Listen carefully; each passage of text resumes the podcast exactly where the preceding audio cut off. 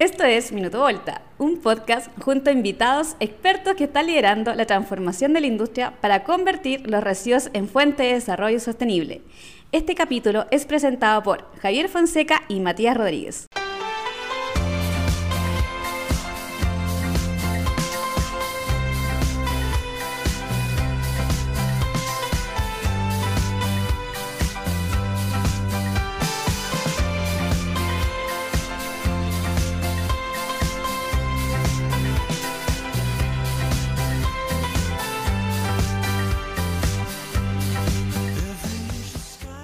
Hola, hola, bienvenidos al capítulo número 5 de Minuto Volta. Quien les habla, Javier Fonseca, les da la bienvenida. ¿Cómo estáis, Mati? Bien, Javier, contento, ya estamos en una quinta edición y también estamos en el ombligo inferior ya de la temporada. ¿Cómo no voy a estar feliz, amigo? Sí, bueno, igual llegó marzo. Sí, llegó marzo, ese personaje con bigote y con lana, con gorro de lana que nos está, nos está tocando. Ah, ah, salió caro, ¿eh? Claro. Así es, señora, así es, señor. Todo caro, menos volta. Sí, tratemos de hacer un poquito más ameno justamente para, para nuestra comunidad Volta eh, este duro mes de marzo que todos los años nos, golpea. Oye, eh, ¿a quién vamos a tener de invitado en este capítulo? Amigo mío, es hora ya de comenzar a explicar los servicios que ofrece Volta, por lo tanto, en esta edición vamos a invitar a Felipe Norambuena, quien es el jefe de desarrollo Respel. Felipe Norambuena. Así es, señor. Mira. Ya, pues, démosle ¿Comenzamos? entonces, ¿no? ¿Comenzamos entonces? Comencemos. Comencemos. Amigos, les damos la bienvenida al capítulo número 5 de Minuto Volta. ¿Cómo estáis, Felipe? Hola, colegas, ¿cómo están? Gusto de saludarlos.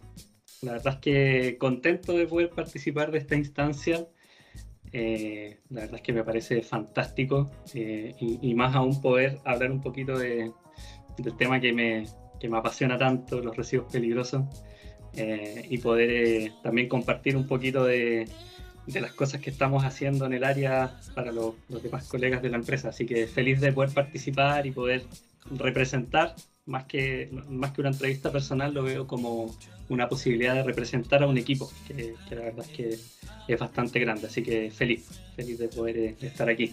Fantástico, más felices estamos nosotros de, de, poder contar con tu presencia, señor Norambuena. Sí, mira, yo creo que aquí tenemos hartas ganas de, de aprender. ¿no? Yo diría que este es un tema bien interesante.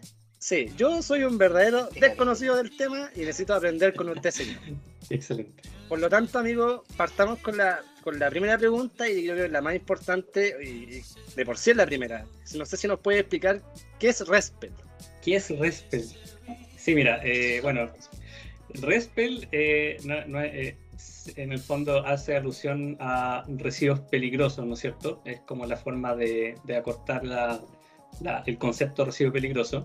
Y según la normativa, ¿no es cierto? Hay, un, hay un decreto que define qué es un residuo peligroso, pero eh, en simples palabras es cualquier tipo de residuo que genera algún impacto o algún daño a la salud humana, ¿no es cierto? Y también puede generar un daño al medio ambiente. Y además, eh, la condición que, tiene, que tienen estos residuos es que tiene al menos una de, de las cuatro características de peligrosidad que se les llaman, que son corrosividad, inflamabilidad, toxicidad y reactividad. ¿ya? Entonces, un residuo peligroso al menos tiene alguna de estas características. Y como dato, como dato interesante, eh, no, sol, eh, no solamente los RESPER son eh, generados a, eh, en, en, digamos, en actividades industriales. Nosotros en, nuestro, en nuestra casa, en nuestro domicilio, en nuestro día a día, también generamos residuos peligrosos. ¿ya? Por ejemplo, para ¿Ah, darles sí? un ¿En ejemplo, sí. Por ejemplo, me estoy asustando, un... me estoy asustando.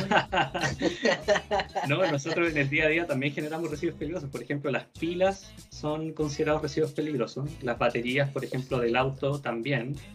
Eh, una lata de pintura podría ser también un residuo peligroso.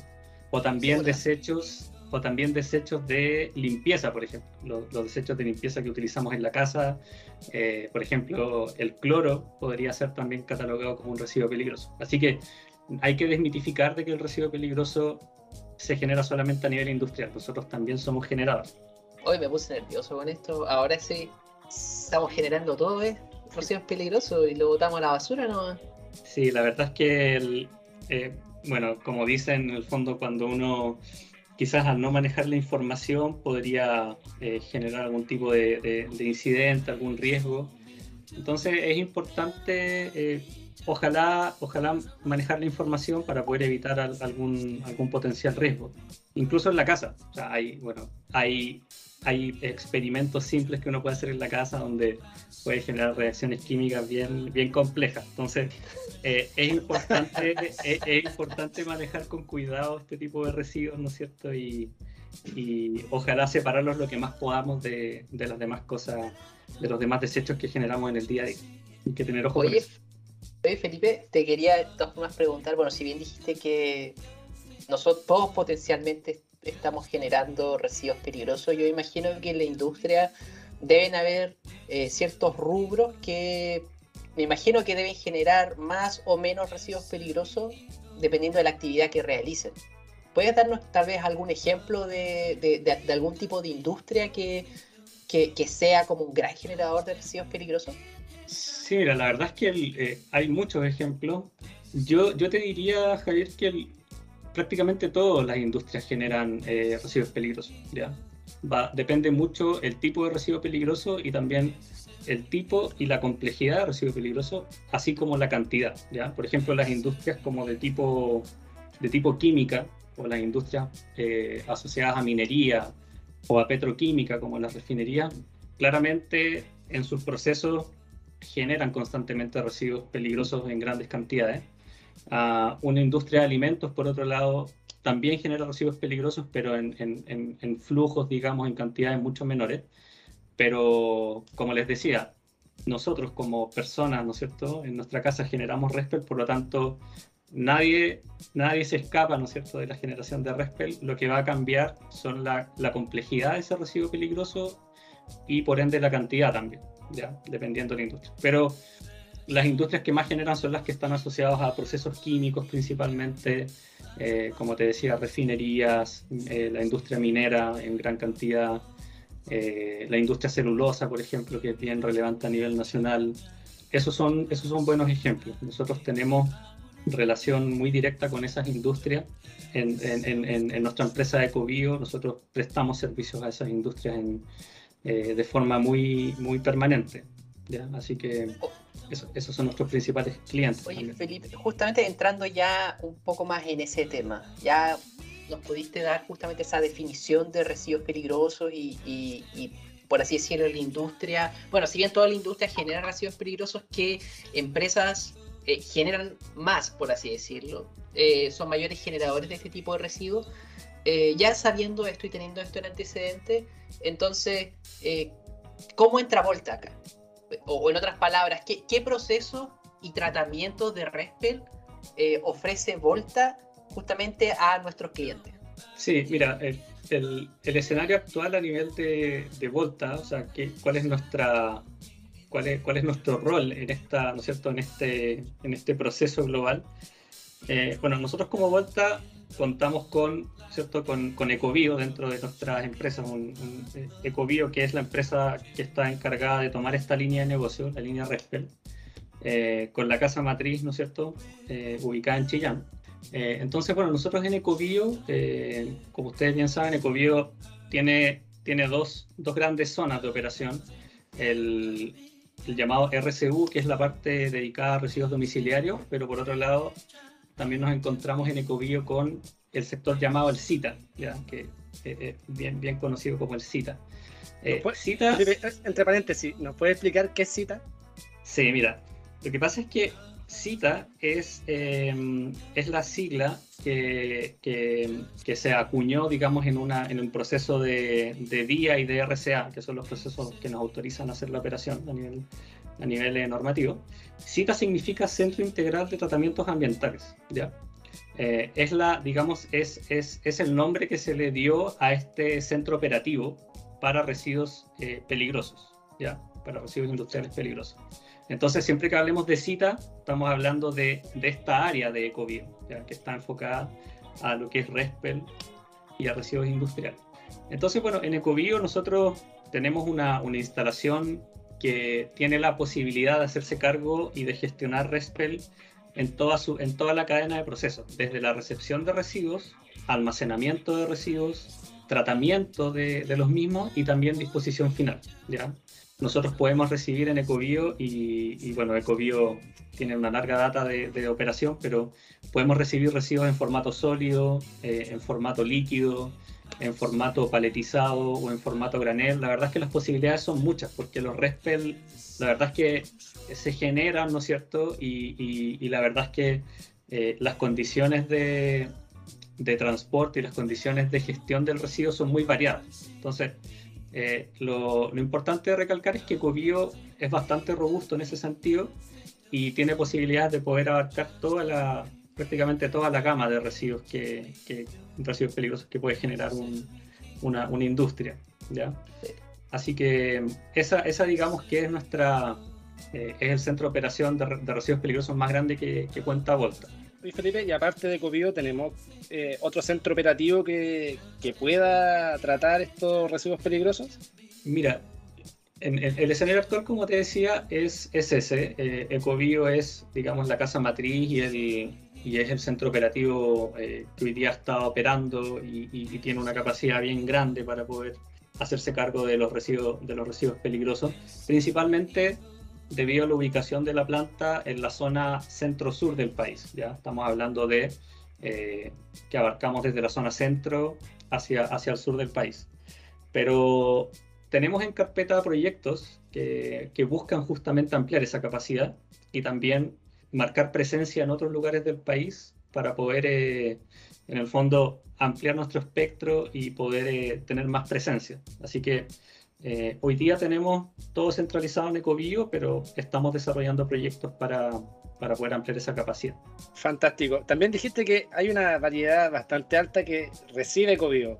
Por lo tanto, infiero que también hay una variedad también eh, mayor del de tratamiento de estos residuos.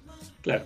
Sí, mira, el, lo que pasa, Mati, es que el, el, el, mundo del residuo peligroso es un mundo que a mí, a mí en lo personal me gusta mucho porque es un mundo... ¿Por qué eres peligroso? además, además, porque implica eh, estar investigando constantemente, estar eh, tratando de entender qué es lo que compone ese residuo. Tiene, tiene que pensar de que un residuo siempre, eh, por cultura general, eh, siempre va a ser algo que uno simplemente quiere eliminar y no se va a preocupar tanto de qué lo compone, cuáles son sus características. Entonces, finalmente, cuando uno está en la vereda del que trata o el que, o el que recibe el residuo, tú tienes que resguardarte, tienes que ser muy responsable de, de averiguar bien y entender bien cuál es el, el, desafío que tienes adelante, cuáles son las medidas de control, las medidas de seguridad que tienes que, en el fondo que diseñar para poder hacer un manejo seguro del, de, del residuo. Y, por lo mismo, todo esto conlleva que, como tú bien decías, Mati, los procesos sean cambiantes y vayan cambiando en el tiempo. ¿ya? Pasan cosas tan sencillas como que de repente el que genera el residuo, en vez de almacenar el residuo en, en el estanque 1, lo almacenó en el estanque de al lado y ya con eso generó una mezcla de residuos y cambia la característica del mismo, por lo tanto te va a cambiar el tratamiento, van a cambiar las concentraciones, le puede haber agregado otra característica de peligrosidad al residuo, entonces tú tienes que constantemente estar investigando y replanteándote los tratamientos para poder hacer un, manejo adecuado del, del, mismo. Así que los tratamientos son eh, totalmente, digamos, dinámicos y, se van, van cambiando caso a caso. Eso, eso es lo entretenido. Hay que estar moldeando y, y rediseñando los procesos constantemente. Oye, eh, Felipe, tú habías mencionado hace un rato justamente que tenemos otro tipo de proyectos que se están desarrollando en, en Volta, además de nuestra actual operación de Cobillo, justamente para ir ampliando, eh, digámoslo así, nuestro alcance en, términos de, tratamiento de Respel. No sé si nos puedes contar un poco de eso, o sea, de lo que puedas contar. Tal vez hay algo medio confidencial que quizás no se pueda hacer público aún, pero quizás puedes contarnos algo de, de, de algún proyecto, algo que se venga, algo importante tal vez este año. Sí, sí, claro. Eh, bueno, el, mundo del, del, residuo peligroso, la verdad es que es un, como les decía, es una línea de negocio, ¿no es cierto? Bien, eh, bien crítica. Hay que ser muy, muy cuidadoso en, el fondo en, desarrollar tratamientos de este estilo o procesos de este estilo, pero también es muy interesante porque son, son residuos bien cotizados también. Esa es la parte positiva de todo este cuento. O sea, y eso, eh, y eso también motiva a tratar de hacer cosas nuevas, ¿no es cierto? Y a crecer y a tratar de, ofrecer nuevas capacidades eh, en, lo que es el mercado nacional. Eh, justamente, como, como, lo conversábamos hace un ratito, el, nosotros tenemos hoy día un proyecto que está en etapa de, ejecución, que pretendemos sacarlo lo antes posible a operar, que es la, la, planta, ¿no es cierto? La conocida planta de eh, Resper Vespucio 0800, ¿ya? Eh, lo que nosotros buscamos en, este proyecto es eh, utilizar las instalaciones de Vespucio 0800 para desarrollar eh, una planta de recepción, almacenamiento y transferencia de residuos peligrosos, ¿ya? que vendría siendo una especie de sucursal de Ecobio Chillán. O sea, nosotros nos planteamos... Sería como una estación de transferencia de, Santiago. Santiago Chillán. Exactamente, sí. El, hermano chico, el hermano chico de Ecovio. Claro. Eh, una planta que busca posicionarnos, ¿no es cierto? Busca eh, tener más presencia a nivel, a nivel de zona centro del país, teniendo más contacto con los clientes pequeños que están en la zona centro y, teniendo la posibilidad de, de, siempre contar, ¿no es cierto?, con al hermano mayor, a, con, contar, eh, contar con Ecovio para poder enviar parte de estos residuos a, a, Chillán y ahí hacer la, disposición final, ¿cierto? El tratamiento final de esto. Entonces, eh, ese es un proyecto que mm, nosotros pretendemos sacarlo adelante y, empezar a operar ahora, antes de mitad de año, ¿no es cierto? Y, también es un proyecto bien ambicioso porque tiene varias etapas. Eh, inicialmente nosotros vamos a partir con una bodega de almacenamiento, que es la que estamos terminando de ajustar algunos detalles pero después se van a sumar otras etapas como etapas de acondicionamiento de residuos sólidos y una planta de tratamiento de riles también. Entonces, es una... Ah, la verdad es que... Felipe, ¿a qué te refieres con que una planta de acondicionamiento? ¿Cómo, se acondiciona un, residuo peligroso? Sí, lo que pasa, lo que pasa Javier, es que el, toda esta... Eh, la gestión de residuos peligrosos, obviamente como nosotros en Vespucio no vamos a tener, ¿no es cierto?, una, un, un depósito de seguridad, que es donde tú dispones el residuo peligroso, eh, o una celda de seguridad, eh, nosotros tenemos que asumir en el proceso la transferencia, ¿no es cierto? El, flete, digamos, hacia Ecobio Chillán. Entonces, con ánimos de poder buscar la optimización de ese flete, mejorar la densidad del residuo, por ejemplo, imagínate que tú tienes muchos envases, eh, transportar envases obviamente es poco eficiente, es caro, estás transportando volumen más que, que masa. Como en base, en base vacío, tú estás moviendo aire. Exacto, estás moviendo aire. Entonces, el, acondicionamiento, eh, se, eh, en el fondo, lo que nosotros buscamos es mediante procesos de compactación y trituración poder eh, mejorar esa, esa densidad y optimizar el flete, ¿ya? Con, pensando en la disposición final en, en no. Claro, es como, diciéndole en, palabras más simples, juntar varios residuos peligrosos, compactarlos y enviarlos todos juntos. Exacto, exacto. Claro, es como la diferencia entre el, metro a las 5 de la mañana donde no anda nadie y el metro a las 8 de la mañana cuando están todos así compactados. Una cosa así. Eso, eso justamente es el, acondicionamiento de, residuos. Sí, eso es una etapa que también eh, se va a desarrollar durante este año en, en Vespucio. Fantástico. Oye, Felipe, volviendo a una cosa que dijiste al comienzo, que nosotros también como, como personas naturales también somos generadores de, residuos. Y nosotros como tenemos varios auditores que yo creo que le, tienen la siguiente consulta de que cómo tratamos los residuos peligrosos que nosotros generamos en nuestras casas. Sí, por favor, oye, te encargo como tengo el cloro acá en el departamento. yo lo tengo al lado de las bebidas. A la comida del perro. Así es. Mira, en general, em, la verdad es que eh, lamentablemente no es, no, es, no es mucho lo que se puede hacer, digamos, como iniciativa personal para poder, eh, para poder eh, gestionar estos residuos peligrosos que cada uno genera de forma, ¿no cierto?, en su, en su casa, de forma personal.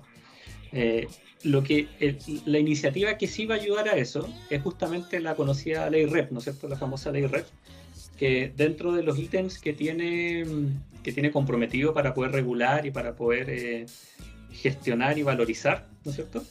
Eh, aparecen algunos RESPER como los aparatos electrónicos, las pilas, por ejemplo, las baterías de plomo. Entonces, yo creo que por esa vía vamos a poder mejorar un poco la gestión personal, ¿no es cierto? Pero al día de hoy es bastante complejo. O sea, por ejemplo, otro ejemplo de respel de la casa, un tubo fluorescente. Los tubos fluorescentes son residuos peligrosos también. O sea, tú generas un, tú generas un, tubo. Ahí, Don Mati nos está mostrando un tubo fluorescente. está mostrando un residuo peligroso ahí, Un residuo peligroso.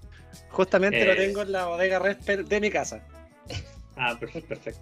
Eh, por ejemplo, tú generas ese tubo, o sea, tienes ese tubo fluorescente y es muy difícil eh, saber dónde ir a dejarlo. Eh, te das cuenta que es, bien, las posibilidades son, la verdad que son muy acotadas. Entonces, ¿qué terminamos haciendo? Terminamos mezclándolo con la demás basura y eso va a un, a un relleno sanitario como un residuo cualquier, lamentablemente. La idea es que la normativa, ¿no es cierto? Y los entes los entes estatales puedan ayudarnos a, poder regular eso, que nos ayuden a nosotros como ciudadanos a, mejorar esa gestión, a poder diversificar los residuos, a poder incentivar, ¿no es cierto?, que cada uno separe su basura y también, incluso yendo más allá, a que podamos eh, ir en vías de la, de la economía circular, justamente, buscando valorizar esto.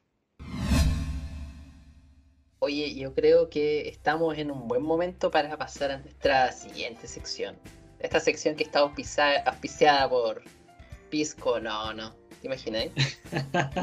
Así como, cuando. Por fluorescentes. Cuando en, en, Viva el lunes el Morandé habría un, un vino así, o close de beer, que así como que entrevistaba y el. No sé, fue un momento boomer ese. Eh, no no regala auspicios, caballero, por favor. Sí, por favor, por favor. Pasemos por, eh, bueno, esta nueva sección. Esta nueva sección ya eh, eh, eh, ha estado desde el primer capítulo, en verdad. la sección de Minuto de confianza. Ya, este, bueno, es este sección en donde pasamos ya, digamos, a explorar la parte más personal de nuestro invitado.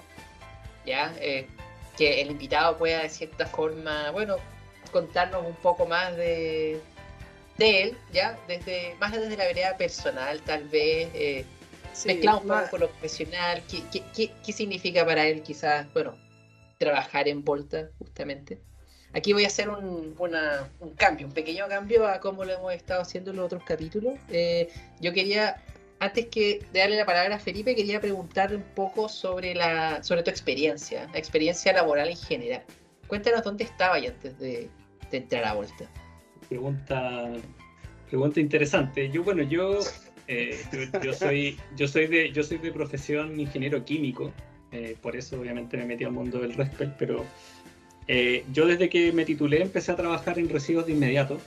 trabajaba en, en, otra empresa, ¿no es cierto?, llamada Hidronor. Trabajé seis años en Hidronor. Pasé por, por diferentes áreas, me tocó, me tocó conocer bastante, creo que fue una buena escuela. Creo que eso hay que valorarlo igual. creo que uno tiene que ser agradecido de, de las experiencias y también de, de, las cosas que, que, nos, que, nos, toca vivir.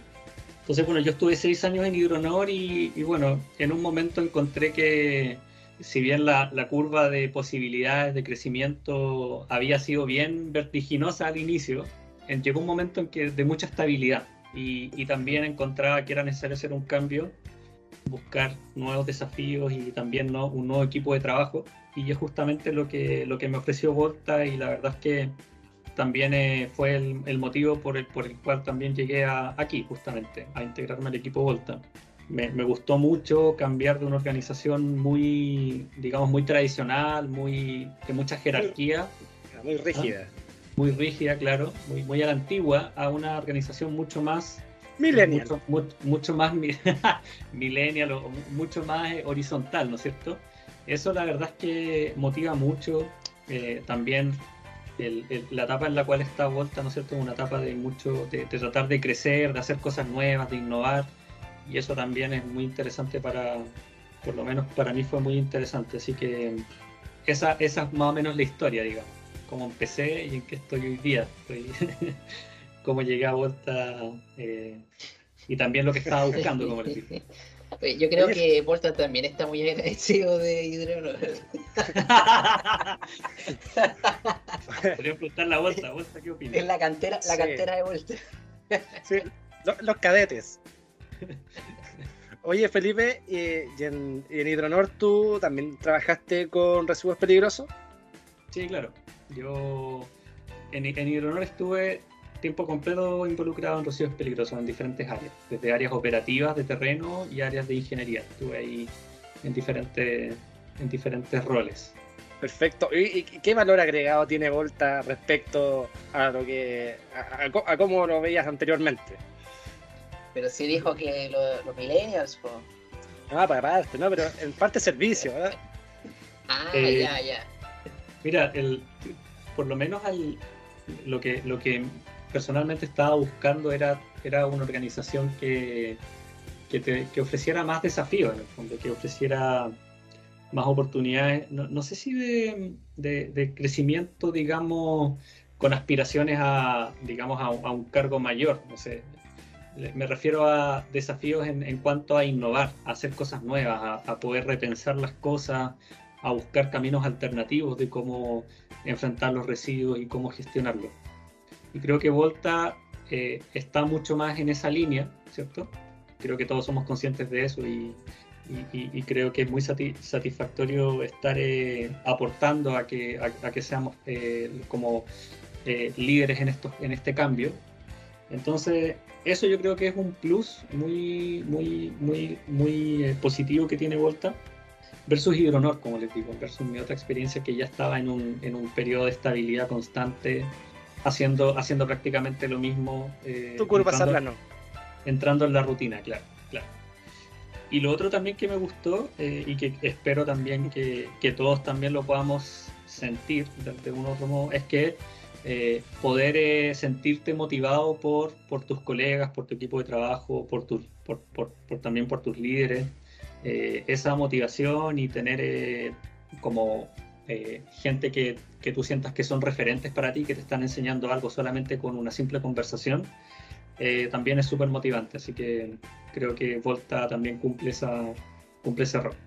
Bien, Felipe. Espectacular, Felipe. Así es, así Sí, es. estamos- Bravo. Bravo, bravo, hombre. Así que eh, esa- esas fueron principalmente las cosas que, que me motivaron a, a generar ese cambio, a poder llegar a Volta.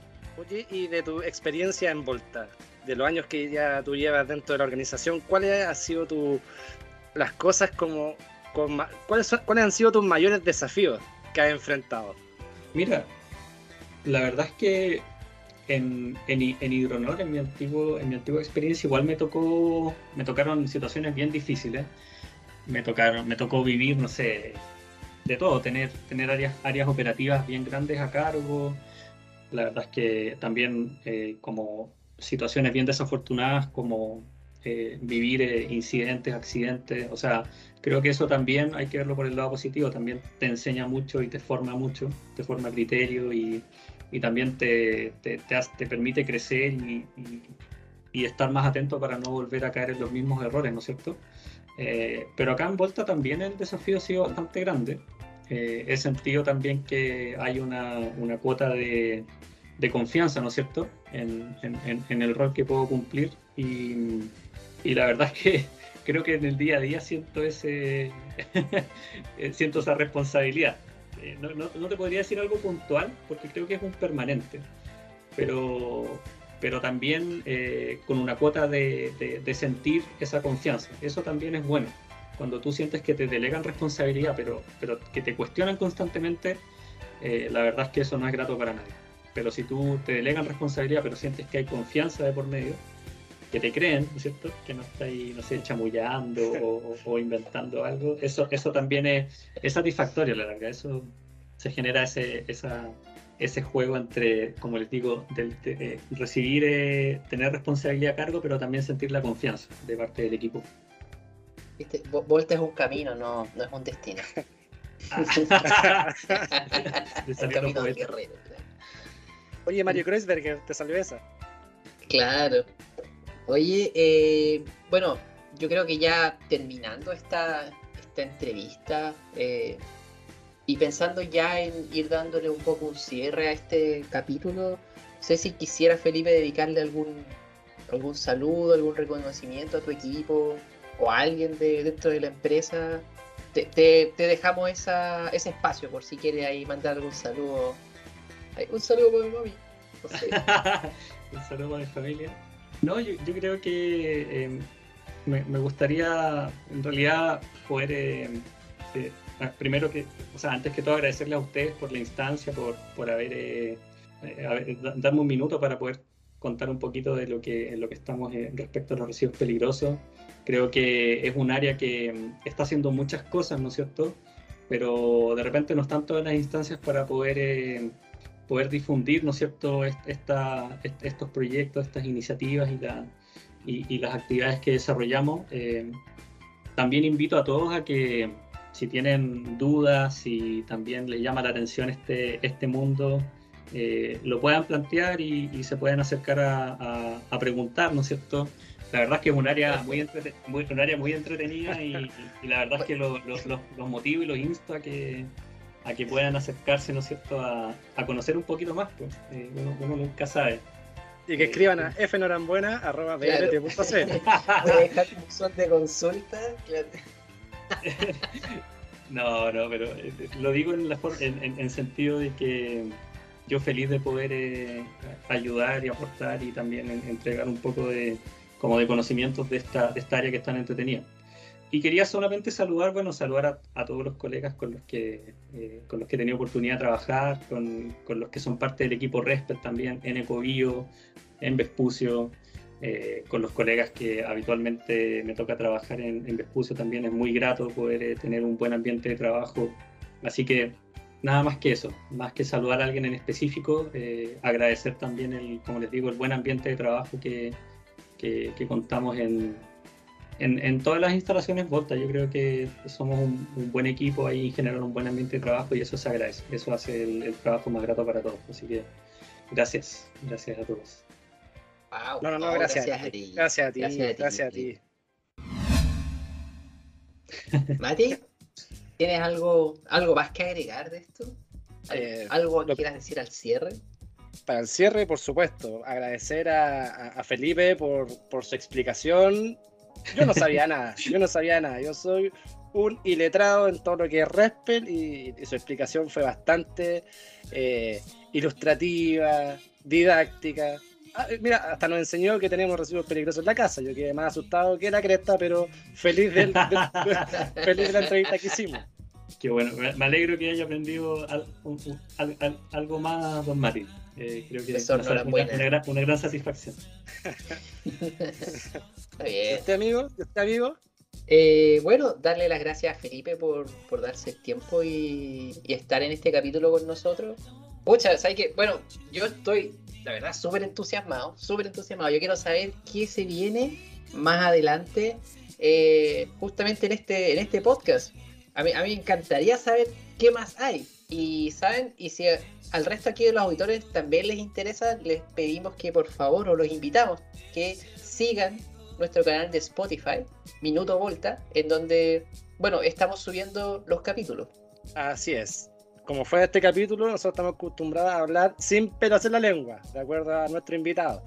Por lo mismo, lo hacemos el llamado a que nos sigan a través de Spotify y a través de todos nuestros canales. O sea, la difusión está dentro de los correos de nosotros, pero ustedes también pueden ingresar a Spotify de manera gratuita, colocan en la barrita Minuto Volta y por supuesto tienen que colocar pinchar al seguir y los capítulos vamos a estar subiendo cada 15 días.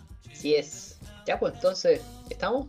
Estamos, señor. Con esto damos por finalizado el capítulo número 5 de Minuto Volta. Chao, chao, que estés bien. Desde los estudios de grabación de Vespucio 0800, esto fue Minuto Volta, una producción original hecha por y para los colaboradores de Volta.